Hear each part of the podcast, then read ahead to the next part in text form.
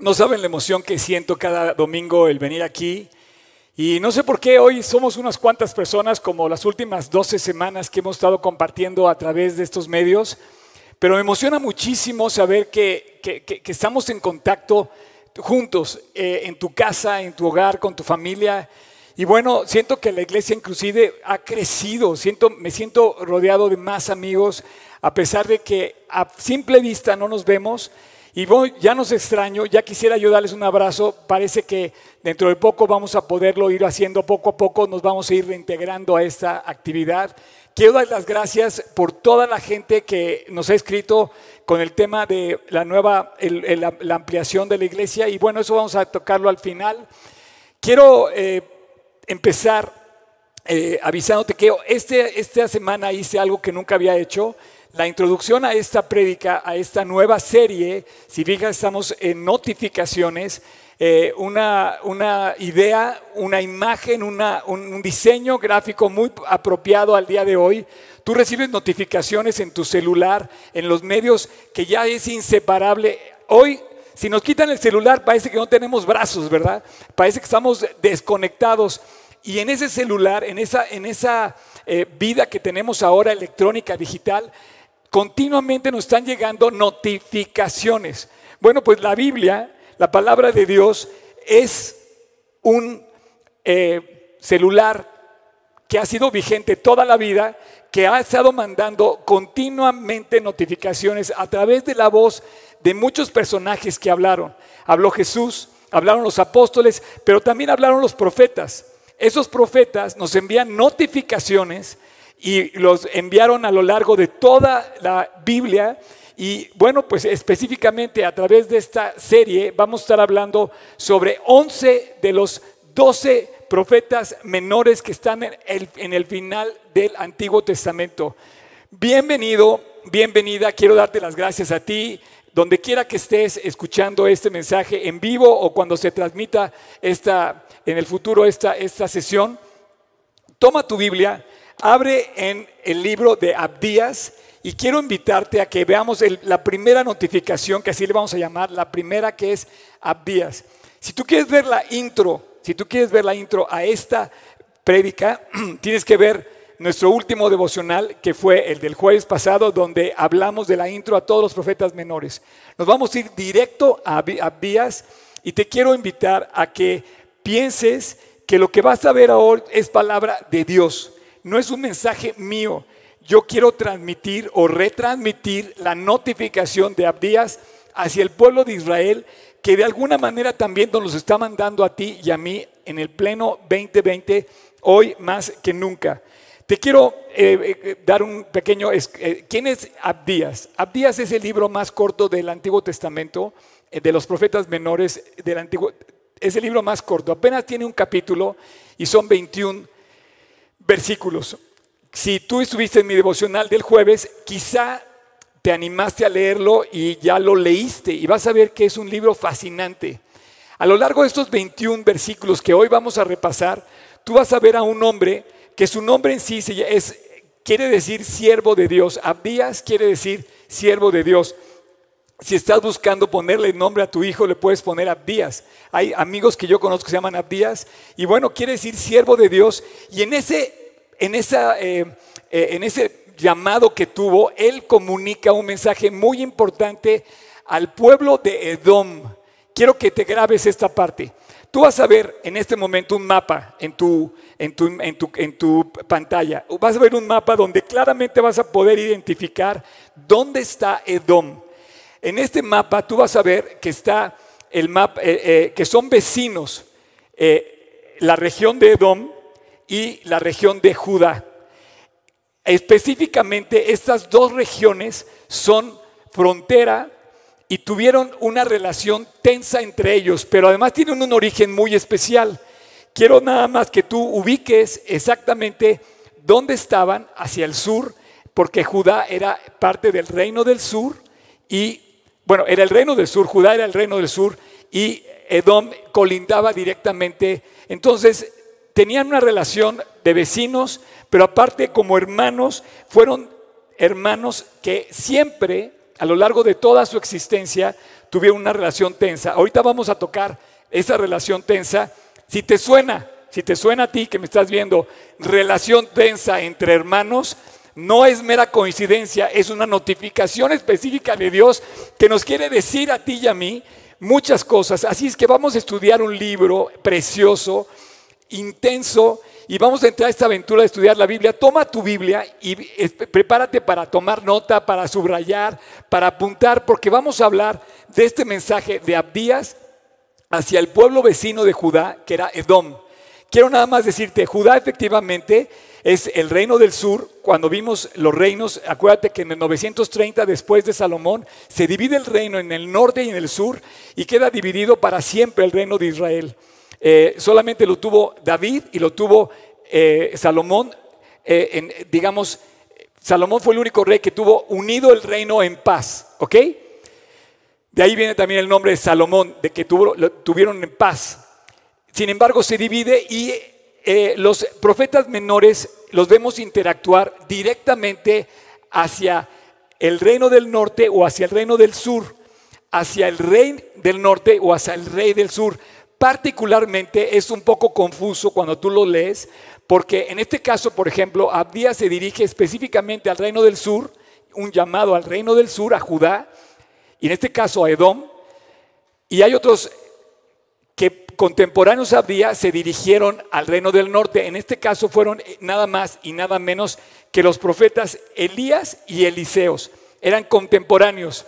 Digamos que Abdías fue contemporáneo de Eliseo y de, y de Elías, nada más que uno vivía en el reino del norte y los otros vivían en el, en el reino del sur.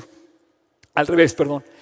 Ese reino, ambos, en ese momento estaba gobernado por un rey que eran tocayos. El rey del norte y el rey del sur se llamaban Joram. Es un poco confuso, pero eran diferentes reyes. Más o menos estamos hablando de 850 años antes de Cristo. Ok, después de esta breve historia sobre el reino del sur de Judá y de Abdías, quiero que entremos ya al mensaje. Fíjate bien, a mí me emociona y quiero que te abroches el cinturón porque vamos a despegar en este mensaje. Está lleno de enseñanzas. Si tú te llevas el 1%, el 1%, cuando menos, de lo que Abdías nos va a enseñar, tu vida va a cambiar completamente. ¿Por qué? Porque Dios le dice a Abdías, ve y manda noticias a mi pueblo y a Edom. Entonces vamos a leer Abdías y vamos a leer del 1 al 9. Ayúdame a leer Abdías del 1 al 9. Visión de Abdías. El Señor ha dicho en cuanto a Edom, hemos oído el pregón de Dios y mensajero ha sido enviado a las naciones. Levantaos y levantémonos contra este pueblo en batalla. He aquí, pequeño te he hecho entre las naciones, estás abatido en gran manera. La soberbia de tu corazón te ha engañado. Tú que moras en las hendiduras de las peñas, en tu altísima morada, que dices en tu corazón, ¿quién me derribará a tierra? Si te remontares como águila, y aunque entre las estrellas pusieres tu nido, de ahí te derribaré, dice el Señor. Si ladrones vinieran a ti y robadores de noche, ¿Cómo ha sido destruido? ¿No hurtarían lo que les, lo, que les bastase? Si entraran a ti vendimiadores, ¿no dejarían algún rebusco? ¿Cómo fueron escudriñadas las cosas de Esaú? Sus tesoros escondidos fueron buscados. Todos los aliados te han engañado hasta los fines, hasta los confines te, han, te hicieron llegar. Los que estaban en paz contigo prevalecieron contra ti los que comían tu paz pusieron lazo debajo de ti. No hay en ello entendimiento. No haré que perezcan en aquel día, dice el Señor, los sabios de Edom y la prudencia del monte de Saúl. Tus valientes, oh Temán, serán amedrentados porque todo hombre será cortado del monte de Saúl, por el estrago. Esta es la primera parte que yo te quiero decir y esto habla, estos nueve primeros versículos hablan de un juicio. Fíjate bien, hablan de un juicio que Dios le está advirtiendo por medio del profeta eh, Abdías a Edom y le dice, notifícale, la primera notificación, notifícale Edom que va a, recibir un juicio sobre él. Un juicio donde vamos a ver que la historia termina destruyéndolo completamente. ¿Qué fue lo que hizo que este ser Edom fuera destruido completamente? Bueno, aquí lo dice en el versículo 3, la soberbia de tu corazón te ha engañado. Quiero decirte que estas noticias que Dios le dice al profeta, al profeta Abías que vaya a decirle, habla de el engaño, la soberbia que produce el engaño. Cuando tú eres eh, soberbio, cuando podemos caer en este pecado, en la soberbia, automáticamente caemos en algo que es igual al orgullo, igual al engaño. Porque la soberbia nos hace creer en el engaño. Y muchos soberbios, muchos soberbios que vemos a nuestro alrededor, precisamente han creído en un engaño. Presumen de algo que no tienen. Como dice el dicho, dime tal cosa y te diré quién eres. Como que te descubres al hablar de las cosas. Normalmente cuando somos soberbios, pensamos que somos algo que no somos. Por eso crece la soberbia. Y una cosa que no es verdad, cuando pensamos en nuestra, en nuestra cabeza cosas que no son verdad, entonces estamos cayendo en la soberbia, en pensar que tenemos lo que no tenemos, que somos lo que no somos. Y bueno, Edom pensó, dice, son únicos sobre la tierra. ¿Cuántos de nosotros pensamos que somos escogidos? También dice que tienen mucho. Dice, tú piensas que tienes mucho, que moras en las hendiduras de las peñas, que moras en las, casi con las estrellas. Pensaba Edom que tenía una bolsa grande, cuando la verdad su bolsa era chiquitita. Pensaba que tenía fortunas y la verdad solamente tenía canicas, pero su orgullo, su soberbia lo hacía pensar más. Este es un mensaje contra la soberbia. Y a todos los soberbios, Dios les dice como a Edom, les notifica, si tú crees en el engaño, vas a ser destruido completamente. Tenía cuatro cosas, Edom, cuatro que aparentemente presumía de tener que no tenía. La primera pensaba que tenía dinero, pensaba que era rico, pensaba que tenía muchas cosas, sin embargo, no los tenía, era pobre, era, era como eh, término medio, por así decir. Su segunda cosa, por ejemplo, pensaba que su ubicación era estratégica, lo cual efectivamente era eh, una, ubicación estratégica donde ellos en, el, desierto moraban entre las peñas. ¿Sabes a qué eh, zona me refiero justamente en Edom? A la ciudad, a la famosa ciudad de Petra. En esta imagen que tú vas a ver ahora en tu pantalla, tú vas a ver cómo la ciudad de Petra estaba enclavada entre las peñas de las montañas y hoy es una de las maravillas del mundo el ver el ver justamente esta ciudad. Había una calzada que cruzaba la ciudad, que cruzaba el desierto, y necesariamente cualquier persona que quisiera pasar por el rumbo tenía que atravesar por esa calzada y obviamente era un paso obligado para exigir pagos de impuestos. Obviamente esto lo llenaba de orgullo, era difícil conquistar y finalmente eh, era un paso obligado cuando transitabas por el desierto y en ese, en ese sentido ellos estaban presumiendo su ubicación. Otra cosa que ellos, otra cosa que ellos eh, presumieron fue de sus alianzas. Sus alianzas, si te fijas, dice en el versículo 7, todos tus aliados te han engañado. Ellos hicieron alianzas con pueblos que a Dios no le gustó. Y muchas notificaciones de los profetas es para, para decirnos a ti y a mí que no podemos aliarnos en algunos aspectos de la vida con el incrédulo, con el pecador, con el malo. Tú no puedes andar mano a mano ni por el mismo camino ni sentarte en la misma silla que el pecador. Dios no te va a bendecir. Y esto es lo que ellos hicieron con tal de ganar aparentemente ganancias económicas o poderosas, ellos hicieron alianzas que a Dios no le gustan, que rechazaron. Y, y finalmente, otra de las cosas que ellos presumían, el cuarto punto que ellos presumían era de su sabiduría. Los sabios, los sabios de Temán, en el versículo 9 se mencionan, Temán es igual que Edom, Esaú es igual que Edom, tiene que ver con los sabios. Y si tú te vas, por ejemplo, al capítulo 4 de, Primera de Reyes, el capítulo 4 de Primera de Reyes dice esto, en el versículo 30, era mayor la sabiduría de Salomón que la de todos los orientales.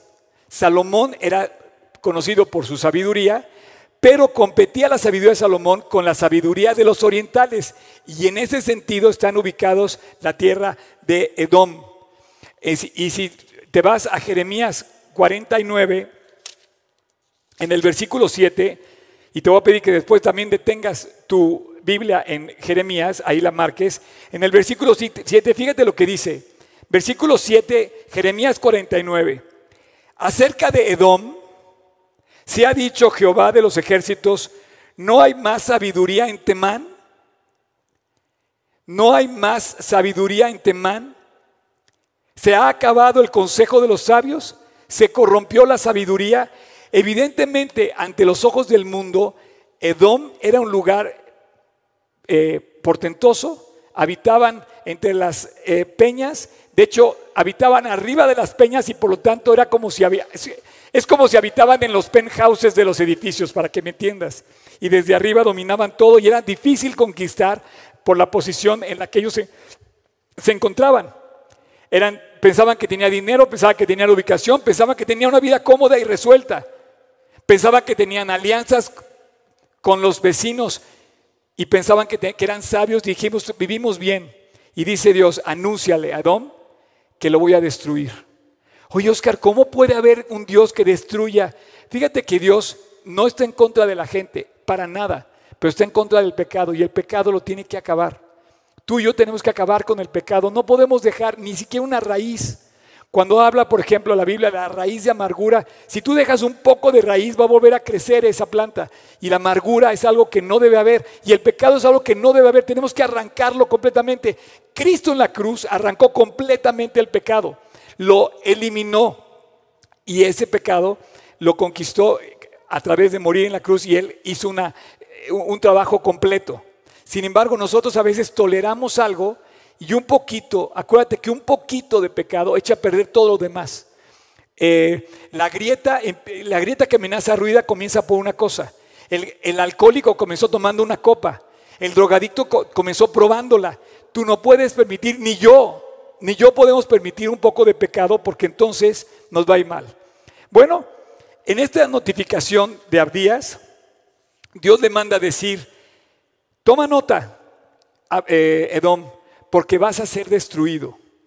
Y comienza diciéndole, vas a experimentar un dolor, el dolor de la traición. Y entonces tú ves en el versículo 7, dice, todos tus aliados te han engañado. Los que estaban en paz contigo prevalecieron contra ti. Imagínate nada más que tu soberbia te había llegado a presumir de tus alianzas y de repente esas mismas alianzas se traicionan. ¿Has sufrido el dolor de la traición? Bueno, no creo que haya un dolor más grande que un amigo te traicione, que una persona que era tu aliado te traicione, que un socio te defraude. Bueno, a Edom, sus propios aliados lo traicionaron. Entonces, en la primera parte, digamos del 1 al 9, él describe, Dios describe que van a sufrir un juicio que los va a llevar a la destrucción total. Si tú conoces hoy la tierra de Edom, hoy es territorio de Jordania, y la verdad no han podido, digamos, superar sus necesidades más que elementales. Te quiero dar ahora, te quiero pasar a la segunda parte que describe para mí este, este mensaje, esta notificación. El juicio es merecido por una razón. Y le va a decir, te voy a decir por qué, por qué vas a ser juzgado. Y entonces en el versículo del 10 al 15, Dios le explica a Edom y nos explica a nosotros por qué vamos a recibir un castigo. Si tú te portas mal, si, si, entramos en la soberbia, si yo me porto mal, quiero advertirte la notificación de Abdías, nos va a ir mal. Para contarte el pecado de Abdías, de, de Edom, vamos a leer del versículo 10 al 14. Por la injuria de tu hermano Jacob te cubrirás vergüenza. Perdóname, perdóname. Por la injuria a tu hermano Jacob te cubrirá vergüenza y serás cortado para siempre. Destrucción total. El día que, estando tú delante, llevaban extraños cautivos su ejército y extraños entraban por tus puertas y echaban suerte sobre Jerusalén, tú también eras como uno de ellos.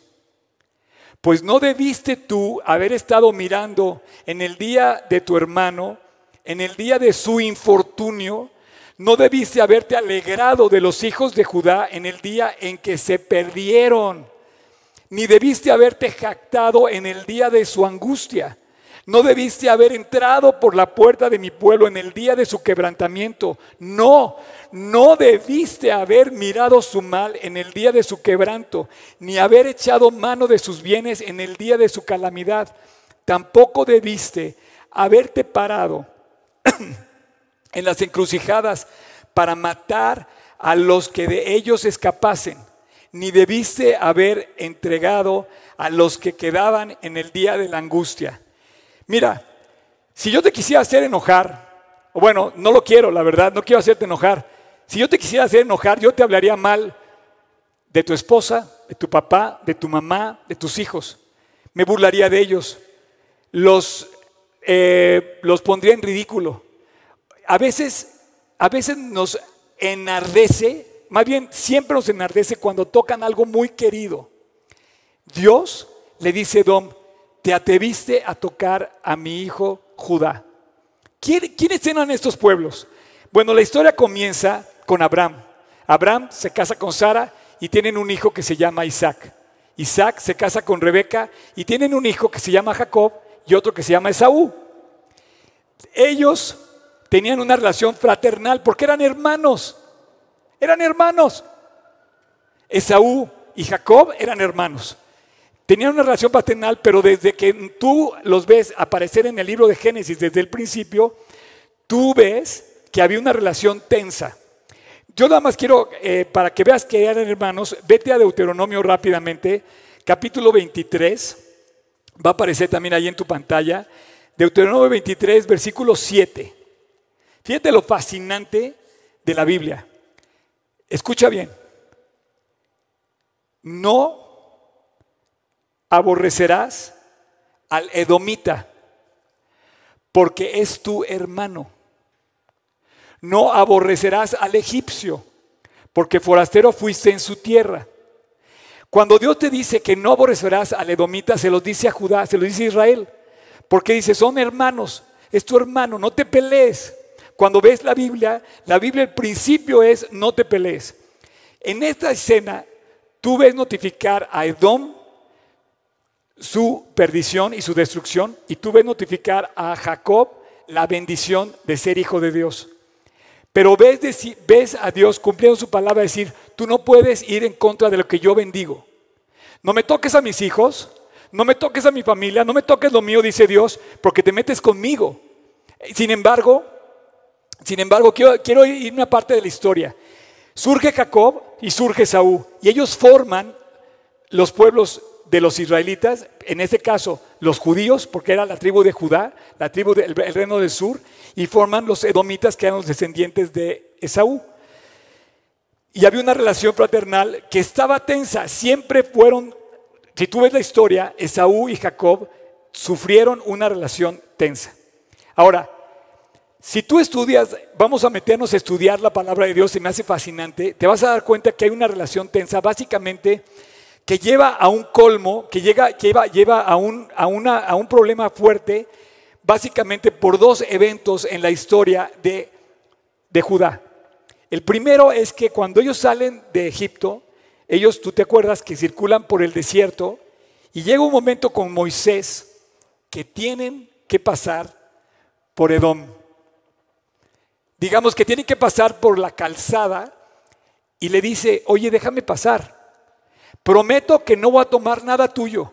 No ni siquiera voy a tirar basura. No voy a tomar de tus fuentes de agua, ni siquiera voy a tomar de tus pozos de agua. Y si tomara algo, te lo pago. Y vamos a ver esto en el capítulo 20 de Números. Qué increíble poder estudiar la Biblia. Me fascina poder darte argumentos para que conozcas más de lo increíble que es la palabra de Dios. Versículo 14. Edom rehúsa dar paso a Israel. Esto nunca lo olvidó Dios. Envió Moisés embajadores al rey de Edom desde Cádiz, desde Cádiz Bernea, diciendo, así dice Israel, tu hermano, tu hermano, tú has sabido todo el trabajo que nos ha venido. ¿Tú sabes cómo nuestros padres descendieron a Egipto?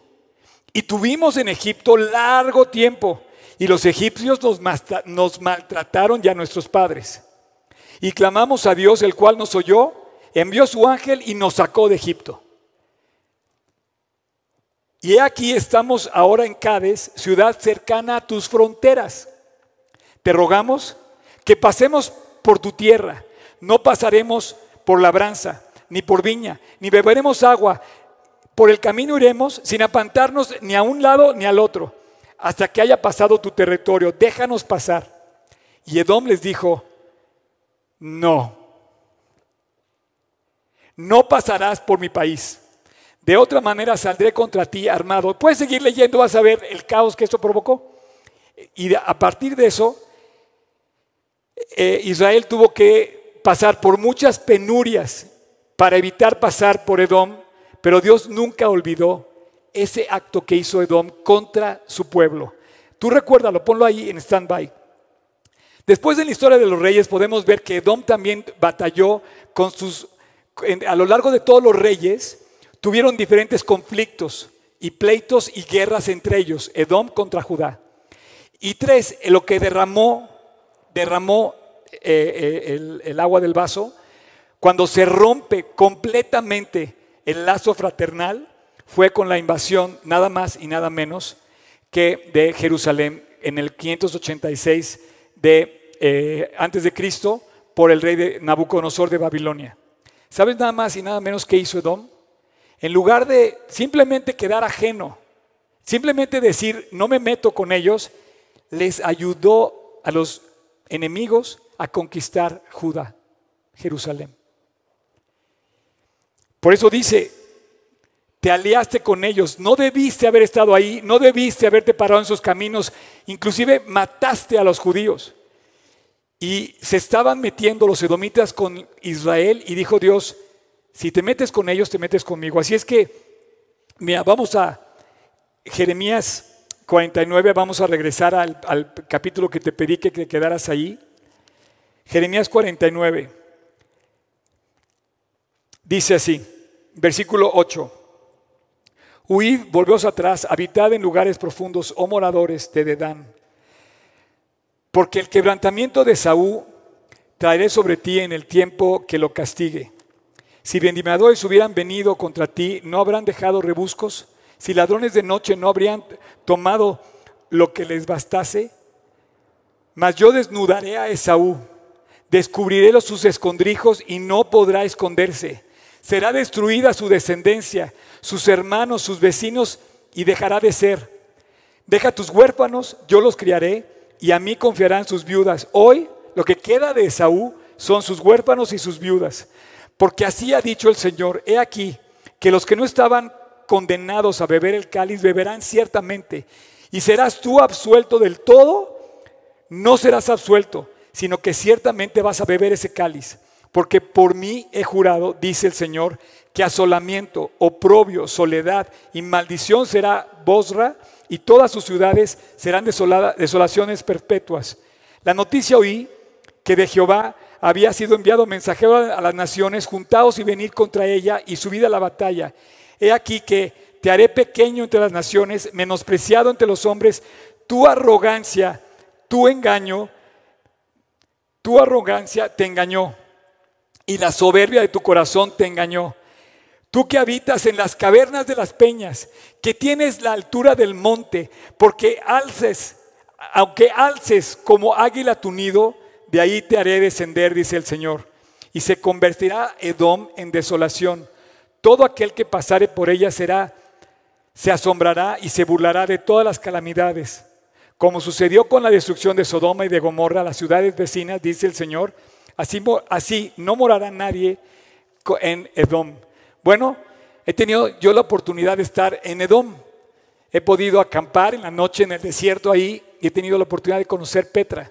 Y te puedo decir que hoy es una realidad esa condena que hizo Dios hacia él. Eh, no es la última parte que aparece en la Biblia. En Apocalipsis va a volver a surgir ese territorio también al final de los tiempos. Pero eh, en este momento, si tú te fijas, hay una destrucción total. Y le dice, ¿cuál es la causa de esto? Tu soberbia te engañó.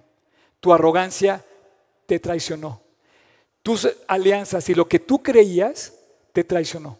Yo te quiero invitar a que pienses. Yo también lo hago, ¿eh? Necesitamos hacer un meditar hasta dónde hemos sido soberbios en pensar algo que no somos. Cada cual dice que no tenga más alto concepto de sí que el que debe de tener, sino que pensemos con cordura en cuanto a la medida de fe y de dones que Dios nos ha dado. Dice, no debas a nadie nada, sino solamente el amar a la otra persona. Tu soberbia, mi soberbia nos va a condenar. Así es que quítatela, arráncatela antes que sea demasiado tarde. Edom, lleno de soberbia, pensó que podía destruir a su hermano Jacob, luchó aliándose con Nabucodonosor. ¿Y qué crees? Nabucodonosor se volteó contra él y sufrió la traición, les volteó la cara a Nabucodonosor a Edom y finalmente terminó también destruyéndolos. Entonces, básicamente te voy a decir una cosa, el pecado de Edom, nadie nadie, cree, nadie anda peor que como comenzó. Más bien, el pecado va en aumento, va creciendo. El pecado de Dom lo hizo terminar muy mal. Fue engañado, no hizo nada, vio que estaban invadiendo a sus hermanos y lejos, lejos de ir a ayudarlos, primero no hizo nada y después se unió con los fuertes para destruir al débil. Se unió con el fuerte para destruir al débil. Eso a Dios, dice, está, está mencionado por el rey Salomón en los proverbios que eso es abominación para Dios. Ese es uno de los diez mandamientos que no debemos hacer. Y finalmente él aprovechó la violencia para destruir al hermano, para destruir a Israel. Ahora, yo te quiero decir algo. Piensa en ti y en mí, ¿cuántas veces hacemos lo mismo? A veces vemos un detalle, un despliego de violencia. Tristemente en México hace unos días se desplegó una, ola de violencia por varias ciudades en el país y muchos se le unieron a la violencia y, y vemos las cosas en la violencia que dices, no me puedo aliar yo con el violento, estoy haciendo las cosas que no debe ser. Dios le pone un alto a Edom, le dice, tú no debiste haberte aliado al violento, tú no debiste haberte puesto con el fuerte a destruir el débil. Más bien, ayuda al débil contra el fuerte. Este fue el pecado de, de, Edom. Esta fue la razón por la que viene el juicio. Y esto va a ser lo mismo a ti y a mí si nosotros caemos en el mismo engaño. Ahora entramos en una dimensión nueva del pasaje. Quiero que leamos el versículo 15 juntos. Pon atención a este versículo, va a aparecer en tus pantallas, va a aparecer el versículo 15. Pon atención. Cercano está el día.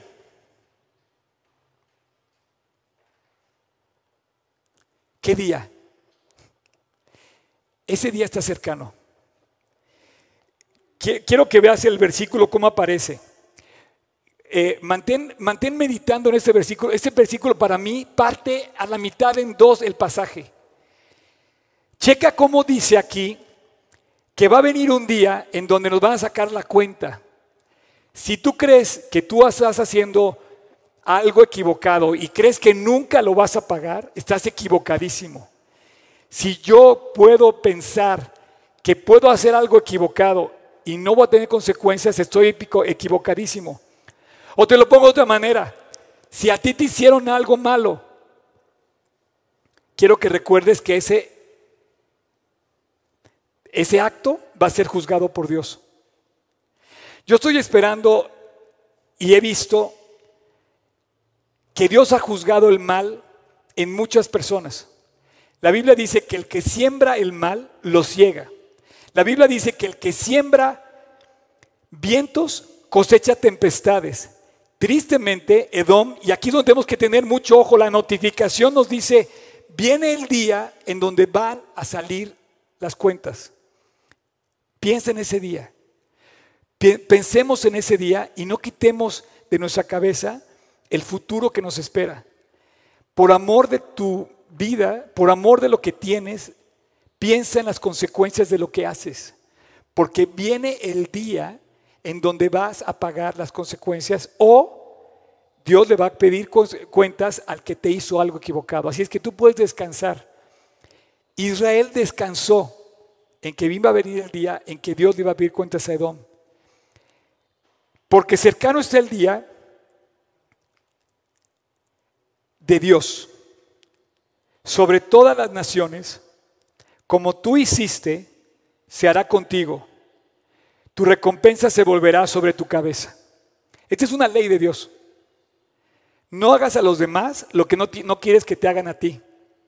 Lo que siembras, cosechas. Aquel rey que le cortó los pulgares a otros reyes, a él también se los cortaron. ¿Te acuerdas del pasaje? Bueno, ahora lo interesante aquí es que no aparece la, la tierra de Edom en el pasaje. Fíjate, en el versículo 15 que acabamos de leer dice, viene el día cercano de Dios en donde va a juzgar a todas las naciones. Increíble la Biblia. ¿Sabes qué significa Edom? Edom significa naciones, humanidad completa. Lo que significa Edom, la palabra en hebreo Edom, es la misma raíz de humanidad.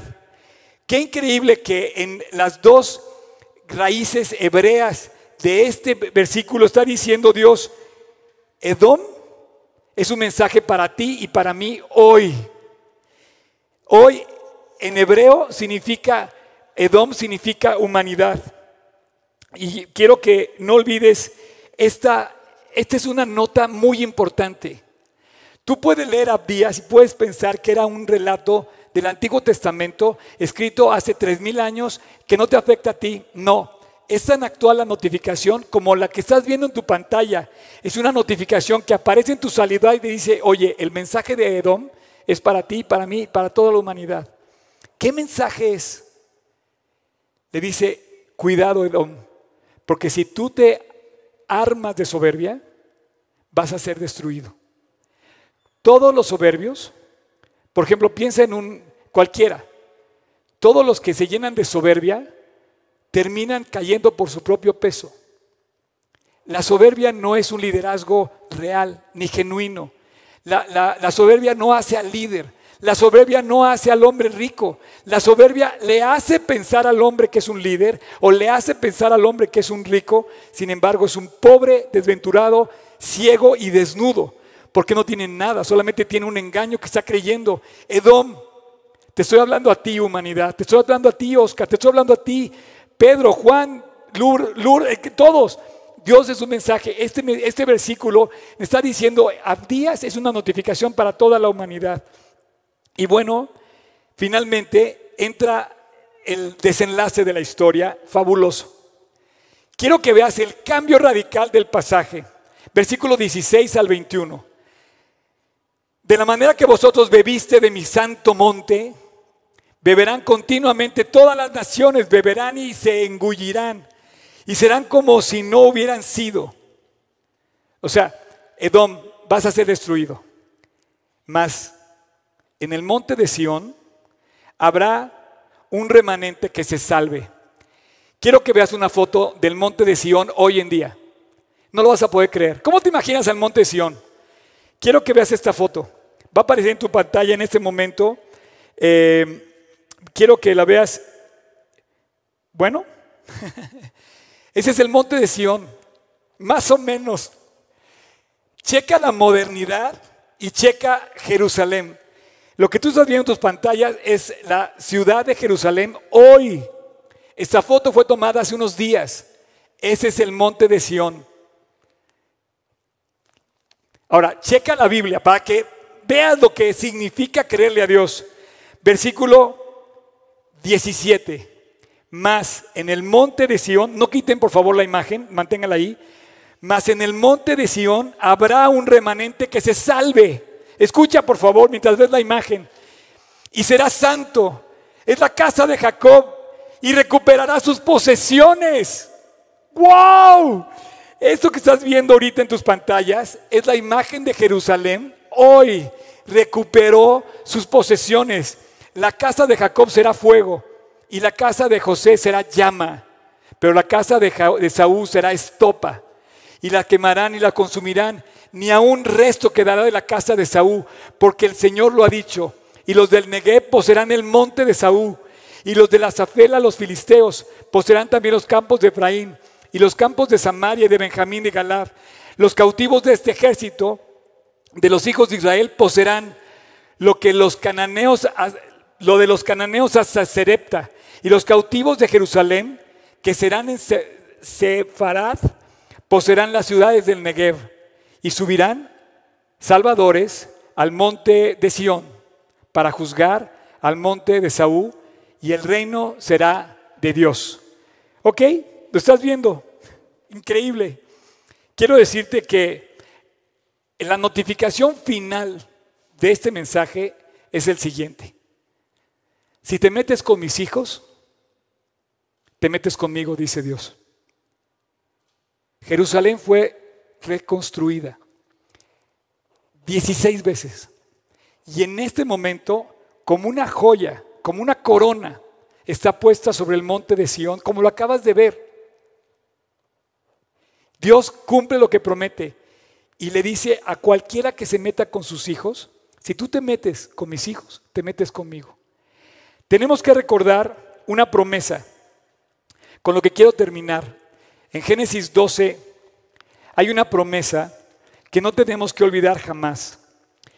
Y aquí es donde voy a ligar lo que decía Tony al principio, contigo y conmigo. Si tú has invitado a Cristo a tu corazón, tú eres un hijo de Dios. Tienes una identidad. Y no es cualquier identidad. Quiero decirte que eres un príncipe de Dios. O una princesa de Dios. Así es que Dios va a velar por ti. La notificación es, si te metes con mis hijos, te metes conmigo. ¿Por qué? Génesis 12:3. Porque yo bendeciré a los que te bendijeren, y a los que te maldijeren yo maldeciré. Y serán benditas en ti todas las familias de la tierra. Esta es la bendición que le da Dios a sus hijos, Dios a Israel. Pero nosotros somos, según el libro de Romanos, somos coherederos con ellos. Somos eh, hermanos de, de los herederos. ¿Por qué? Porque hemos adquirido la ciudadanía de Israel en el momento de la conversión. Aunque todos te ignoren, aunque vengan los problemas y se ríen en medio de ti, aunque tomen de ti ventaja, aunque hagan alianzas fraudulentas en tu contra o en nuestra contra, quiero decirte que, dice Dios, yo me encargaré de juzgar. Te voy a devolver Jerusalén. Hoy, como decía Tony, no hay un judío que no se goce en su tierra, en Jerusalén, y en saber que Dios le ha puesto su mano para bendecirlos. Bueno, tú también y yo, el momento de, de reconciliarnos con Dios, adquirimos esa ciudadanía y pasamos a ser de la ciudadanía de Israel en ese sentido, en el sentido espiritual. Por eso dice el versículo que ni la circuncisión ni la incircuncisión, ya no hay griego ni escita, judío ni libre, sino que todos somos uno en Cristo, en el Mesías, en el Salvador que salvó tu vida y la mía. Y quiero decirte que finalmente Dios nos manda a Abdías como un ejemplo. Con esto cierro mi plática. Dios nos manda a Abdías para decirnos, que Él vela por nosotros. Tú puedes caminar por la vida confiado, seguro, como aquel hombre que abraza a su hijo y lo hace sentir seguro bajo la sombra de sus brazos y bajo el cariño y el amor del brazo fraterno del Padre. Ahora, si tú no te, has eh, reconciliado con Dios, quiero terminar con una oración y esta es para ti. Porque tú tienes que tener la seguridad de haberte reconciliado con Él. Porque si no, estamos muertos en nuestros delitos y pecados y a lo mejor en la soberbia de nuestro corazón. Y entonces estamos cayendo en el error de, Edom. ¿Sabes qué fue el peor acto de Edom? ¿Sabes qué, cuál fue lo que su sabiduría no le dio? Que en su sabiduría no supo reconocer el llamado de Dios. Cuando Israel pasó por Edom, debió haber salido a hacer alianza con Israel. Debió haber salido a ser amigo con Israel. Debió haber aceptado el mensaje que, que mandaban de habitar con el pueblo de Dios. Edom se debió haber reconciliado no solamente con Israel, sino con el Dios de Israel. ¿Sabes cuál fue el error de Jericó? ¿Por qué fue conquistado? Porque durante seis días rodearon la ciudad los israelitas y no hubo uno que saliera a arrepentirse y a decir, oigan, antes de que la conquisten quiero pedir perdón. No vayas a caer en el mismo error. No vayas a caer hoy en el error de pensar que eres algo que no eres, que eres rico para el día de tu muerte, que no tienes problema para el día que te toque partir. Todos vamos a morir y Jesús vino a darnos vida eterna. Y esta vida está en su Hijo. El que tiene al Hijo tiene la vida. El que no tiene al Hijo no tiene la vida. ¿Quieres al Hijo? Toma la vida. Rechazas al Hijo, rechazas la vida. Y morirás en tus delitos y pecados. Él es el Salvador. Tú necesitas un Salvador. Yo necesito un Salvador. Y ese Salvador es Jesús. Vino hace Dios mil años, predico un Salvador. Lo que estás viendo ahorita es un mensaje sobre el Salvador. Y voy a terminar con una oración en donde le pidamos a Dios a título personal perdón por nuestros pecados y nos reconciliemos con el Salvador. Mas Él herido fue por nuestras rebeliones, molido por nuestros pecados. El castigo de nuestra paz fue sobre Él y por su llaga fuimos nosotros curados. Isaías 53, 5. Con eso termino. Mas Él, el Mesías, herido fue por nuestras rebeliones, la soberbia, el orgullo, el pecado, el que quieras, molido por nuestros pecados, y el castigo de mi salvación, de mi paz, fue sobre Él, y por su llaga fuimos curados. Ora conmigo esta oración. Pídele perdón a Dios y reconcíliate con Él. Ahí donde estás, en silencio o en voz alta, como tú quieras, ve con Dios y dile, Jesús, te doy gracias por recordarme hoy lo que tú hiciste por mí en la cruz. Te doy gracias porque fuiste como cordero llevado al matadero en mi lugar, para que hoy yo pueda reconciliarme contigo. Jesús, te invito a mi corazón. Entra a mi corazón. Perdóname de mis pecados. Límpiame de mis faltas. Me quiero reconciliar contigo. Y a partir de hoy, quiero recibir esa herencia, esa adopción. Quiero pertenecer a ese pueblo que mora en tu presencia. Te invito a mi corazón, Jesús. Y desde el día de hoy te reconozco como mi Salvador, el que fue a la cruz a morir por mí. Y te reconozco como mi Padre, a quien quiero seguir y obedecer el resto de mi vida. Te lo pido en tu precioso nombre, Jesús. Amén.